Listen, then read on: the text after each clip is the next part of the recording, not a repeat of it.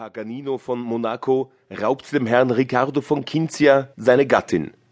Dieser erfährt, wo sie ist, begibt sich dorthin, befreundet sich mit Paganino und fordert sie von ihm zurück. Paganino verspricht sie ihm, wenn sie wieder zu ihm wolle. Sie hat aber keine Lust, zu ihm zurückzukehren und wird nach Herrn Riccardos Tode Paganinos Frau. In Pisa lebte einmal ein Richter, der mehr mit Verstand als mit körperlichen Kräften begabt war und Herr Riccardo von Cinzia genannt wurde.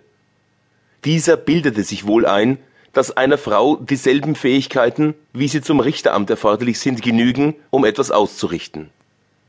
Er suchte sich daher im Vertrauen auf seinen ansehnlichen Reichtum mit allem Eifer eine schöne und junge Frau, während er doch, wenn er sich selbst so gut beraten hätte wie fremde Leute, das eine wie das andere sorgfältig hätte vermeiden sollen.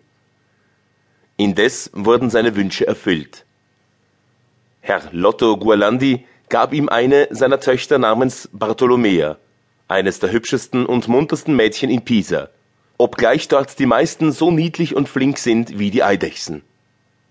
Der Richter holte sie mit den größten Festlichkeiten heim und feierte eine glänzende und prachtvolle Hochzeit.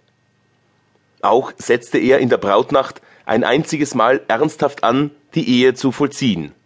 Doch fehlte nicht viel, so wäre es auch misslungen.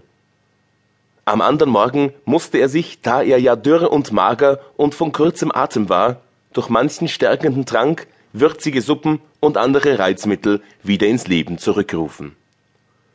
Durch diese nächtlichen Erfahrungen lernte der Herr Richter seine Kräfte richtiger einzuschätzen, als er es zuvor getan, und begann infolgedessen seiner Frau einen Kalender beizubringen, der den Schulkindern sicherlich gefallen hätte und ursprünglich vielleicht zu Ravenna gemacht war denn nach seinen Erklärungen gab es keinen